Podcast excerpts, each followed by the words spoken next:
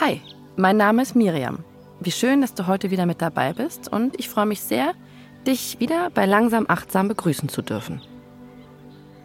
Ich treffe mich regelmäßig mit meinen Freundinnen und deren Kindern auf einem Spielplatz in Berlin. Wir quatschen dann über Gott und die Welt und schauen den Kindern beim Spielen zu. Ich finde es so spannend zu beobachten, welchen Hürden, Kämpfen und Wettbewerben kleine Kinder schon beim Spielen ausgesetzt sind. Manche werden von ihren Eltern überbeschützt und andere wirken völlig wild und frei von jeglichen Grenzen. Letztens sah ich einen kleinen Jungen, der bitterlich weinte. Der Grund war von außen nicht ersichtlich, denn er war weder gestürzt noch hatte ihm ein anderes Kind irgendwas getan. Und es kam auch erstmal niemand, um ihn zu trösten. Er wirkte sehr alleine und verloren und keinen Ausweg aus seiner Situation findend.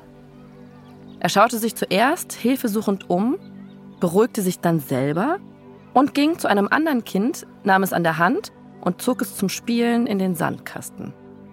Dort war er dann auch wieder zufrieden und baute mit dem anderen Kind friedlich Sandschlösser.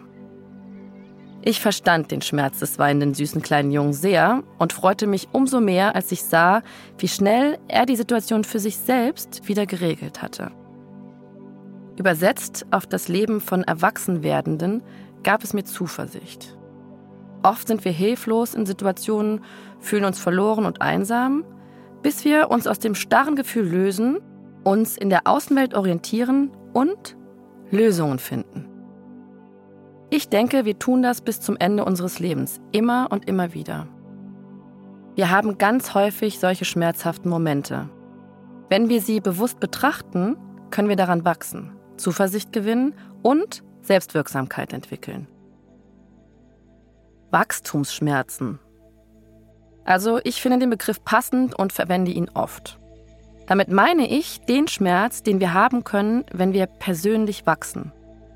Erkenntnisse darüber, dass wir vielleicht Dinge in unserem Leben verändern müssen, weil wir uns sogar mit bestimmten Gewohnheiten und Denkmustern schaden. Ich habe mir lange die Geschichte erzählt, dass in meiner Vergangenheit alles wirklich super gelaufen ist. Nach dem Abi war dann der Zeitpunkt für mich gekommen zu merken, dass ich mir da wohl ein Märchen erzählt habe, das mich davon abhielt, wirklich Verantwortung für mein Leben zu übernehmen, erwachsen zu werden und eben auch unschöne Dinge und Erfahrungen akzeptieren zu müssen, um zufrieden zu sein. Das war ganz schön schmerzhaft. Veränderungen, hinterfragen, zweifeln ist mühevoll und kann einfach sehr, sehr anstrengend sein. Meiner Meinung nach ist es aber ein wirklich lohnenswerter Weg, denn, wie wir PsychotherapeutInnen sagen, der Weg aus einer Emotion ist der Weg durch eine Emotion. Die Klarsicht auf Leben, der gestärkte Rücken, dass wir Krisen bewältigen können, stärkt unseren Selbstwert und schenkt Selbstvertrauen. Durch Achtsamkeit und Meditation lernen wir, dass unsere Gefühle nur unsere Gefühle sind und nicht wir unsere Gefühle sind.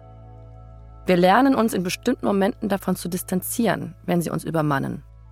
Das führt uns näher zur Akzeptanz und bringt uns schneller wieder in den Zustand von Gelassenheit, Souveränität und Zuversicht. Wenn du bemerkst, dass Gefühle dich kontrollieren, übe dich in Meditation bzw. Achtsamkeit, damit du wieder Bezug zu dir findest. Es lohnt sich, alte Gewohnheiten, die alten Verhaltensmuster zu verlassen und Neues zu wagen.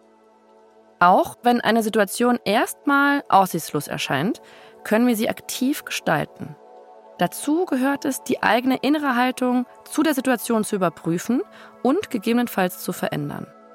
Das kann schwerer sein, als die äußeren Umstände zu ändern. Einen alten Schmerz, eine innere Überzeugung, die eigene Gesundheit oder einen Menschen loszulassen, erfordert innere Größe, Akzeptanz und auch Zeit. Doch diesen Wachstumsschmerz auszuhalten, lohnt sich. So wie der kleine Junge auf dem Spielplatz, der aufhörte zu weinen, seinen Kummer losließ, sich hilfesuchend umschaute und sich dann dazu entschied, ein anderes Kind zu schnappen, um es auf ein neues kleines Abenteuer auf dem Spielplatz einzuladen. Heute sind wir wieder ganz schön tief eingetaucht und du kannst wirklich stolz sein, dass du für dich sorgst, vor allem in dem ganzen Trubel des Alltags. Ich freue mich, wenn du morgen wieder mit dabei bist und wünsche dir ganz viel Zufriedenheit und Achtsamkeit für deinen Tag. Alles Liebe.